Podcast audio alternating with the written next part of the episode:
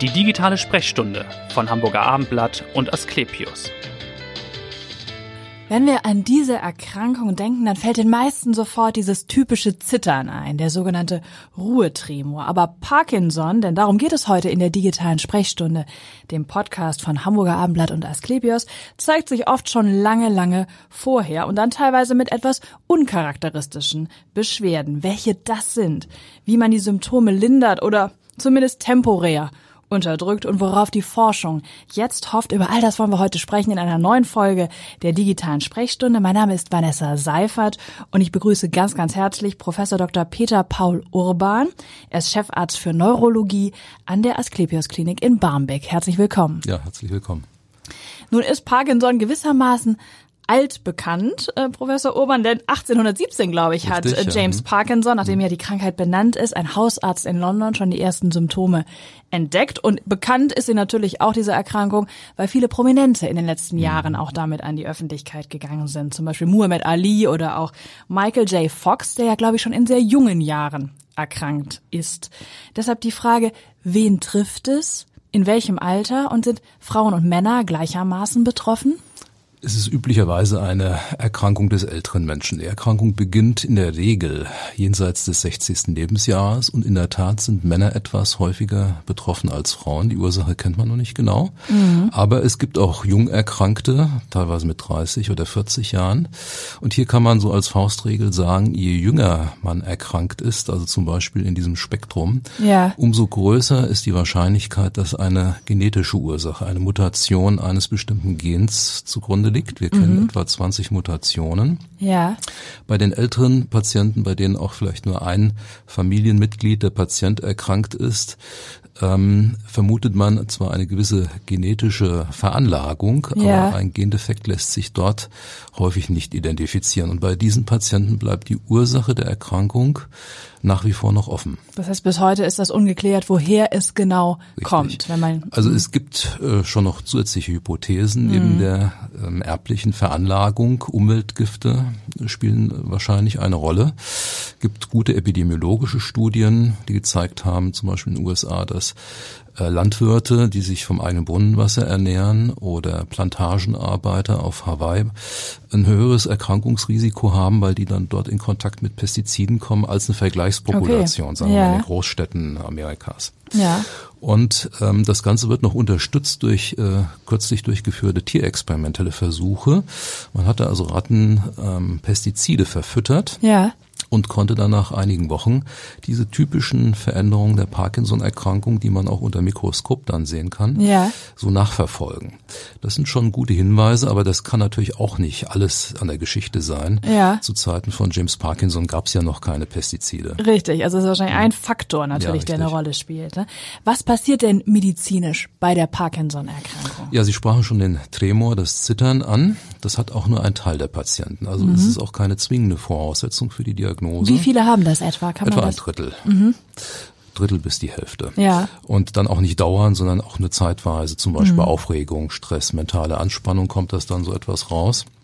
Bei einigen kann das tatsächlich ganz im Vordergrund stehen.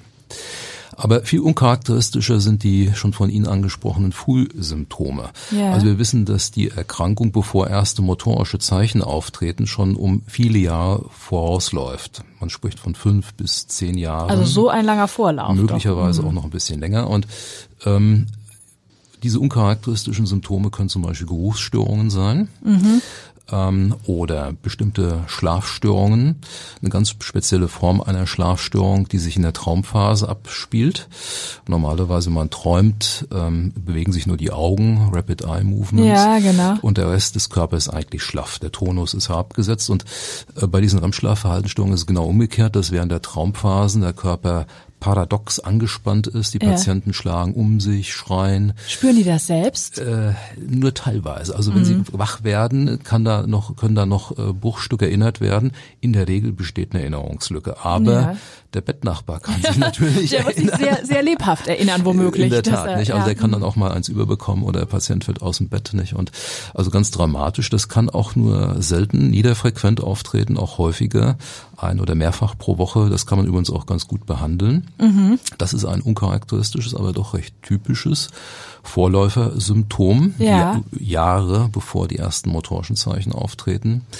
Weitere ähm, nicht motorische Symptome können depressive Abstimmungen sein. Mhm.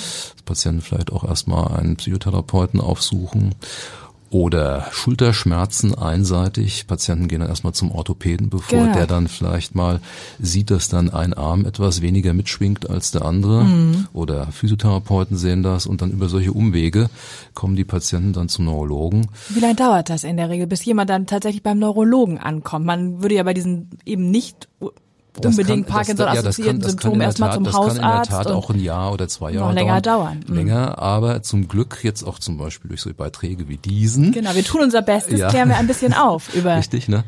Äh, Google natürlich schon viele und mit Geruchsstörungen und diesen Schlafstörungen, diesen Schlafverhaltensstörungen und kommen dann schon nicht selten so mit dieser Frage, könnte da was im okay. Anmarsch sein? Bei Geruchsstörungen kommen jetzt mhm. wahrscheinlich erstmal alle auf Corona oder auf Covid-19, wenn man ja, das dieser Tage Ja, aber wenn das, wenn das natürlich akut auftritt, nicht? Mhm. Und aber wenn das natürlich schon langen Vorlauf hat ja. Und äh, auch grippale Infekte können zu Störungen führen. Das ist lange bekannt mhm. und jetzt bei Corona eigentlich gar nicht so überraschend.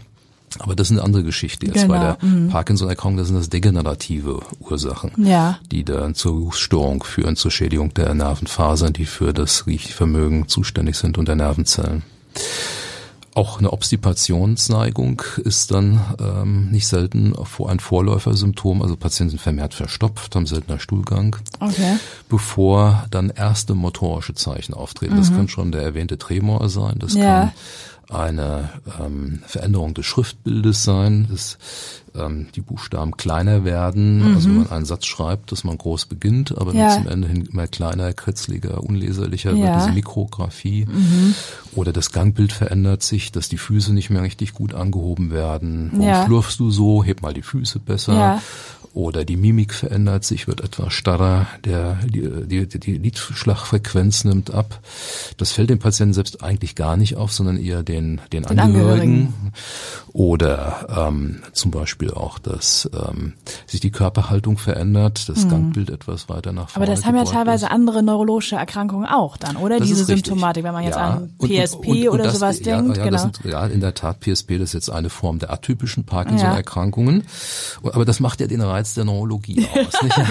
genau, da wir später sicherlich noch drauf gekommen, was es für Sie auch so spannend macht. Ja, natürlich. Macht. Genau. Das ist so der intellektuelle Teil, nicht, dass man aus einzelnen Angaben zur Symptomatik der Anamnese und mhm. dem klinischen Befund, so wie Puzzlesteinchen, das zusammensetzt zu einem Gesamtbild und ja. das ergibt die Diagnose. Es gibt keinen Laborwert oder mhm. auch keinen bildgebenden Befund. Das genau. MRT ist unauffällig, mhm. der zur Diagnose führt. Das sind dann Ausschlussaspekte. Ähm, das heißt, wie diagnostizieren Sie konkret, wenn jemand Diag kommt? Das ist eine mhm. klinische Diagnose zunächst ja. mal.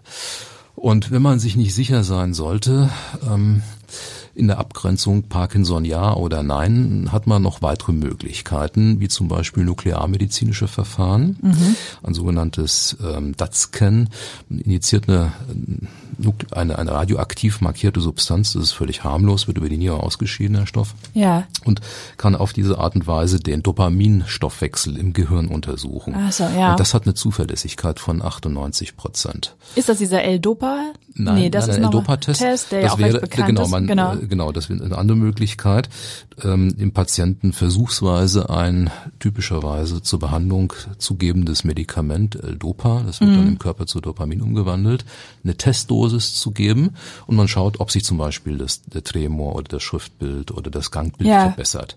Das wäre ein pharmakologischer Test. Mhm. Das andere ist eine nuklearmedizinische Untersuchung. Ja. Und was wird häufiger äh, gemacht? Äh, ganz klar äh, der Dopa-Test ja. beispielsweise. Diese nuklearmedizinische Diagnostik ist vergleichsweise teuer, mhm. aufwendig auch und das ist, sage ich mal, nur besonderen Situationen vorbehalten. Ja. Wenn man dann Parkinson diagnostiziert hat, ist natürlich die Kernfrage, wie sieht die Therapie aus? Wie kann man das behandeln? Ja, also für die motorischen Symptome ist in allererster Linie Dopaminmangel zuständig. Mhm. Also Ursache im weiteren Verlauf äh, kommt es zu einer Degeneration, zu einem Untergang von Nervenzellen im Gehirn, im Mittelhirn, die Dopamin produzieren. Ja. So. Und das bedeutet, dass an anderen Stellen des Gehirns ähm, zu wenig Dopamin freigesetzt wird, um dort an diesen Bindungsstellen, den Rezeptoren anzudocken. Und ähm, das therapeutische Vorgehen ist, dass man, dass man diesen Dopaminmangel ausgleicht. Ähnlich wie bei einer Schilddrüsenunterfunktion, Ja. müssen Sie auch ein Schilddrüsenhormon nehmen, gibt man jetzt Levodopa. Und das wird im Körper zu Dopamin umgewandelt, weil Dopamin, wenn man das als äh, direkt geben würde, würde das nicht die Bluthirnschranke durchdringen. Ach so. Mhm. Also muss eine Vorstufe geben. Ja. Und das ist, sage ich mal, die das Hauptmedikament, was in den Anfang der 60er Jahre entwickelt worden ist. Dafür gab es auch einen Nobelpreis. Mhm. Ja. Und zu Recht natürlich. Ja, große Hilfe. Ja. Und es gibt aber auch andere Medikamente, sogenannte Dopaminagonisten, die man vor allem bei jüngeren Patienten nimmt, andere Stoffgruppen, Mhm. MAO-B-Hämmer, COMT-Hämmer, Amantadin, die, ähm, die dazu dienen, unter anderem den Dopaminabbau zu verzögern, dass man dann höhere Spiegel erreicht, Ja. gleichmäßigere Spiegel. Und das Amantadin hat nochmal einen anderen Wirkansatz. das wäre also die medikamentöse Das ist die Therapie. medikamentöse Therapie und das ist erstmal der Standard. Ja. Und was nicht zu vernachlässigen ist und was man auch ganz früh einsetzen muss, in jedem Fall, das kann Physiotherapie. man Physiotherapie natürlich, also übende Verfahren. Und das hängt natürlich so ein bisschen vom Störungsbild ab. Also wenn ein Patient eine undeutliche Artikulation hat, verwaschenes Sprechen, vielleicht Schluckstörung, dann spielen auch logopädische Ja. Verfahren eine Rolle. Ergotherapie für die Feinmotorik, Musiktherapie. Also das fasst man unter diesen übenden Verfahren zusammen. Also das ist eine zweite ganz wichtige Säule neben der medikamentösen. Und da muss der Patient wahrscheinlich auch gut mitmachen und das auch zu Hause Ja, üben, ne? Und nicht der- nur wie beim Klavierunterricht ja, ja, ganz genau. einmal in der Woche hingehen. V- Völlig richtig. Ähm, das ist der dritte Teil. Also der dritte Teil heißt der aktive ähm, selbstbestimmte Patient. Und das kann man nicht häufig genug sagen, dass ähm, Patienten dann tatsächlich die Erkrankung annehmen und aktiv sind. Aktiv, auch körperlich aktiv sind. Und ich sag so als Größenordnung 30 Minuten pro Tag. Das kann man schon so, das muss so wie Zähneputzen so in Fleisch und Blut übergehen Ja. ähm, dass man sich so vielleicht ein, so einen Slot da reserviert und dann ähm, aktive Übungen macht. Und auch das hat sich weiterentwickelt. Die physiotherapeutischen Techniken und die Übungsverfahren. Wichtig sind weit ausladende Bewegungsmuster, Ja. also wie zum Beispiel ähm, Radfahren, strammes Gehen, Ja. Fitnessstudio, Rudern, das ist super, nicht? Oder Mhm. Okay. am Ergometer zu Hause, nicht? Ja. Und wenn man das wirklich eine halbe Stunde macht, kann man ganz viel erreichen. Und es gibt Daten, neuere Daten, die gezeigt haben, dass durch intensive körperliche Aktivität A, das Erkrankungsrisiko geringer ist, also wenn man noch gesund, äh, gesund Also, dass man ist und man sich prophylaktisch fragt, schon mal genau, als was kann ich Bewegung vielleicht machen, um mein hilft, Risiko ja. Mhm. zu reduzieren. Und ähm, wenn die Diagnose gestellt worden ist, trägt das dazu bei, dass äh, der Erkrankungsverlauf günstiger ist. Ja. Also sind quasi drei Säulen, nicht? Und der Patient ist da auch tatsächlich in der, mit in der Verantwortung. Verantwortung, ja. Und dann gibt es noch, habe ich gelesen, den neurochirurgischen Eingriff, ne, die sogenannte Die, Hirnstimulation. oder Tiefenhirn oder tiefe Hirnstimulation, nicht? Das ist natürlich ein invasives Verfahren, Mhm. wo der Neurochirurg dann ein Bohrloch machen muss in der Schädelkalotte, Ja. im Schädeldeckel und dann Sonden, in der Regel zwei, recht tief ins Gehirn vorbringen äh, muss.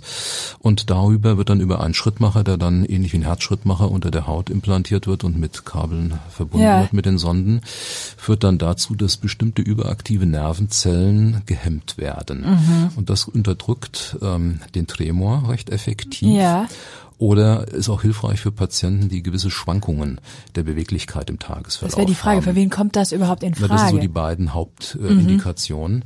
Und zunächst versucht man natürlich erstmal die medikamentösen und äh, schon angesprochen nicht medikamentösen Behandlungsmöglichkeiten Ja. auszuschöpfen. Aber für eine bestimmte Teilgruppe von Patienten ist das eine sehr segensreiche Option. Ja. Und was noch jetzt ganz neu hinzugekommen ist oder hinzukommen wird, Ja. äh, prognostiziere ich mal, ist das ähm, ist der fokussierte Ultraschall. Mhm. Ähm, Ultraschall kennt man ja vielleicht so als diagnostisches Verfahren, Genau, nicht vom Bauch oder von Halsgefäßen, Genau. nicht. Und aber das ist ein therapeutisches Verfahren. Also Mhm. der Patient wird in ein Kernspintomogramm gelegt, bekommt dann noch eine Röhre um den Kopf ja. und dort in dieser Röhre sind ähm, Ultraschall ähm, oder Ultraschall produzierende ähm, Geräte enthalten. Ja. Und es kommt äh, dann aus etwa über 1000, 1024 Quellen, kann man diese Ultraschallstrahlen bündeln, also fokussieren, stereotaktisch bündeln. Ja. Parallel dazu wird ein MRT gemacht und dort, wo die, sich die Ultraschallstrahlen im Gehirn, in der Tiefe des Gehirns bündeln, Ja. wird ein Hitzereiz erzeugt. 50 Okay. bis 60 Grad. Ja. Äh, Das kann man dann auch erstmal testen. Das ist dann erstmal reversibel, der Effekt. Mhm. Dann erhöht man so peu à peu die Temperatur und dann kommt es dann zu einer Ausschaltung, irreversiblen Ausschaltung von bestimmten Nervenzellen, die überaktiv sind. Und das ist einmalig Das- oder muss man das ja, in der Regel wiederholen? einmalig. Ja. Und das kommt für die Patienten in Frage, die zum Beispiel Kontraindikationen haben für eine Tiefenhirnstimulation oder die das schlichtweg nicht möchten. Das ist ja ein nicht invasives Verfahren. Mhm. Man macht das aktuell einseitig. Ja. Also für zum Beispiel Patienten, der der Gebrauchshand einen ganz ausgeprägten behindernden Tremor hat, vielleicht noch berufstätig ist, oder auch für ältere Patienten, die ein erhöhtes Operationsrisiko Mhm. Genau, haben.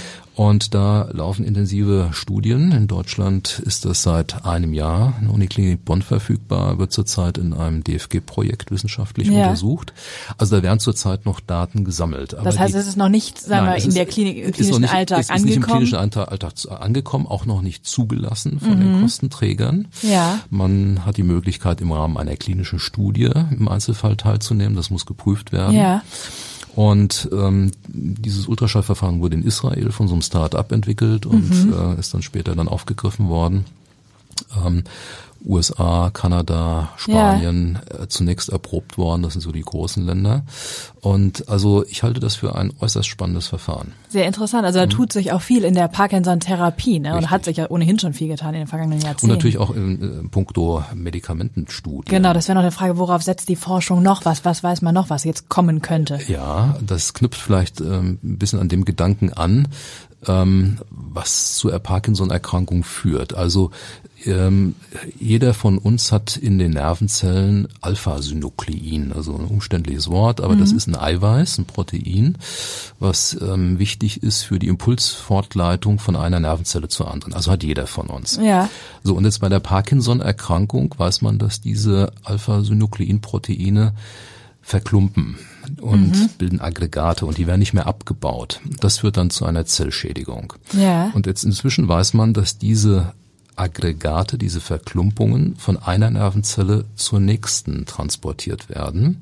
Und dann breitet sich dadurch die Pathologie, also die Veränderung im Gehirn, wie so ein Schneeballsystem Genau, so ein aus. Dominoeffekt, Also, ne? ganz genau. Eine, eine Zelle steckt in Anführungszeichen die zwei Benachbarte an, die Mhm. wiederum zwei Benachbarte und so weiter und so fort. So, und nachdem man das jetzt erst vor kurzem ähm, verstanden hat, Ja. Will man den Transport unterbinden? Ganz genau, bietet Mhm. sich die Überlegung an, dass man in dem Moment, wo das, diese Alpha-Synukleinagregate sich von einer Zelle zur anderen äh, bewegen, also kurz zwischen, im Zwischenzellularraum sind, abgefangen werden Mhm.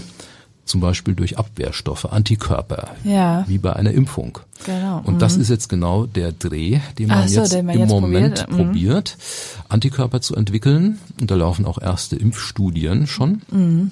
ähm, um diese Aggregate abzufangen und somit den Übertritt zu verhindern. Also im Okay. besten Falle könnte das zu, dazu führen, dass man zum Beispiel in einem frühen Stadium der Erkrankung die weitere Ausbreitung unterbindet. Das Durch diese durch Impfstrategie. diese Impfstrategie, dann, ganz ne? genau. Das wäre jetzt zwar noch keine Heilung, weil man ja die Ursache noch nicht kennt, also es wäre Ja. Mhm. jetzt keine kausale Therapie. Aber im Grunde genommen wäre das die zweitbeste Lösung. Ja, das stimmt. Das wäre nämlich auch die Frage. Heilbar ist es in dem Sinne ja nicht, Nicht, ne? nicht solange man die. Ursache nicht kennt und solange auch äh, bei sagen wir, den erblichen Formen auch jetzt keine gentherapeutischen Möglichkeiten bestehen. Ja. Aber auch da gibt es ähm, bei einzelnen genetischen Formen ähm, Überlegungen, wie man in den veränderten Stoffwechsel eingreifen kann. Also im Moment machen wir das so, dass wir gerade bei jungen Patienten gezielt testen, ob eine der bekannten Mutationen vorliegt Ja. und mit Einverständnis des Patienten natürlich und ähm, kommt eine Datenbank, auch darüber sind die Patienten aufgeklärt und also das heißt, wenn sich ähm, in der nächsten Zeit Therapieoptionen oder Studienmöglichkeiten gezielt für Patienten, die ein, eine bestimmte Mutation haben, ergeben sollten, dann könnte man, würde man sich mit denen in Verbindung setzen, sagen, haben Sie Interesse, eventuell daran teilzunehmen, Ja. ja, oder nein, nicht. Und äh, das stößt auf viel Interesse. Ja, das glaube ich. Das ist ja immer gut, wenn es Optionen gibt und man das Gefühl hat, es geht, es geht voran da auch in, Mhm. Richtig, in der ja. Forschung. Ne? Das heißt, heilbar nicht. Im Moment kann man im Prinzip nur, nur in Anführungsstrichen die Symptome temporär unterdrücken. Oder wie? Das ist aber schon recht viel. Das ist aber so, dass man im Moment die Symptome beeinflusst. Da Ja. haben Sie recht.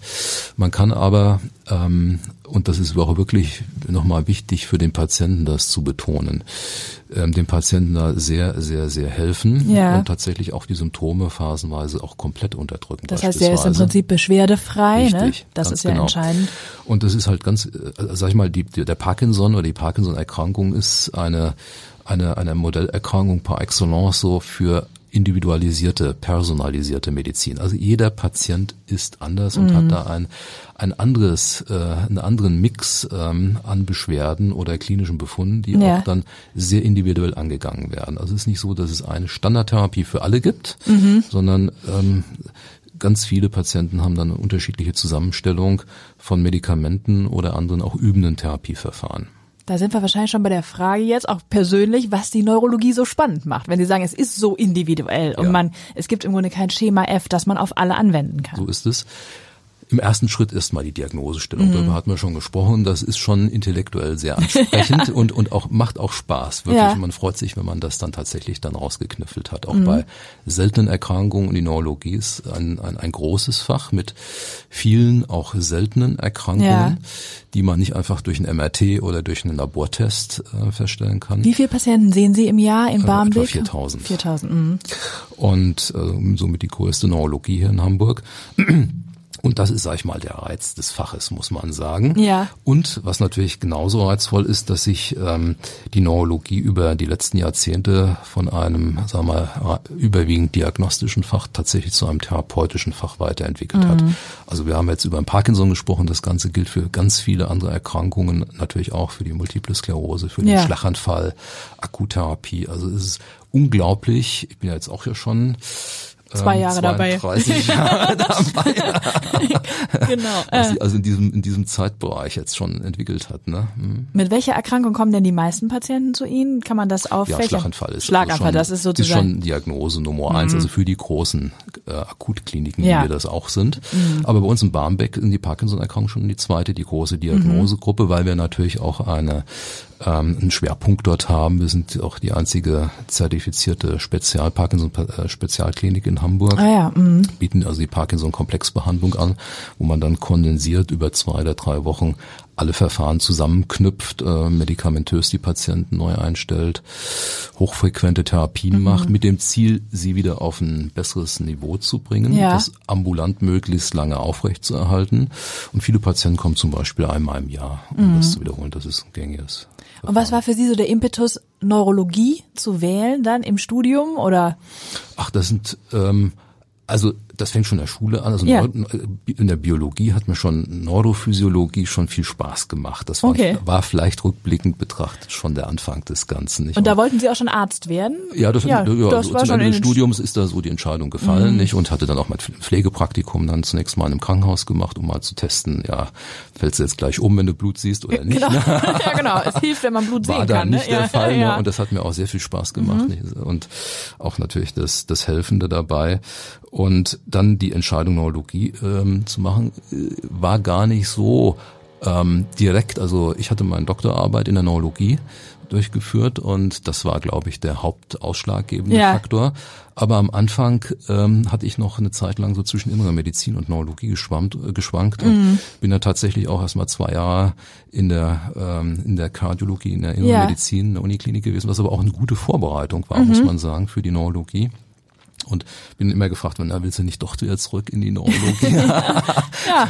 Hab das auch nicht bereut. Ne? Mhm, sehr gut. Und was machen Sie noch abschließend vielleicht, wenn Sie nicht an der Asklepios Klinik in Barmbek sind? Wie entspannen Sie? Was machen Sie in Ihrer Freizeit? Ja, die ist dann doch recht kurz, muss man sagen. äh, glaub ich, Weil ja. ich habe natürlich noch ein paar andere Verpflichtungen, nicht also ähm, wissenschaftlicher Art Mhm. und ähm, muss dann, ich schreibe jetzt gerade wieder ein drittes Kapitel an einem Buch, nicht? Ja. Und da sind so viele Projekte, äh, Kongressvorbereitungen, die einen da schon ziemlich in Anspruch Also ist nehmen. schon die Medizin natürlich im so, dass Fokus. ich da nicht Mhm. so sehr so zum Briefmarkensammeln komme. Nee, das nicht, aber vielleicht Leider. ausladende Bewegungen beim Rudern oder ich weiß es nicht. Nee. Ja, äh, da ist Luft nach oben, sag ich mal. Ich danke Ihnen ganz herzlich, dass Sie da waren und so toll Ja. aufgeklärt haben über Parkinson. Da haben wir, glaube ich, eine Menge erfahren. Vielen, vielen Dank. Professor Urban war das und hören Sie gern wieder rein in die nächste digitale Sprechstunde. Vielen Dank fürs Zuhören. Ja, vielen Dank. Sehr, danke auch.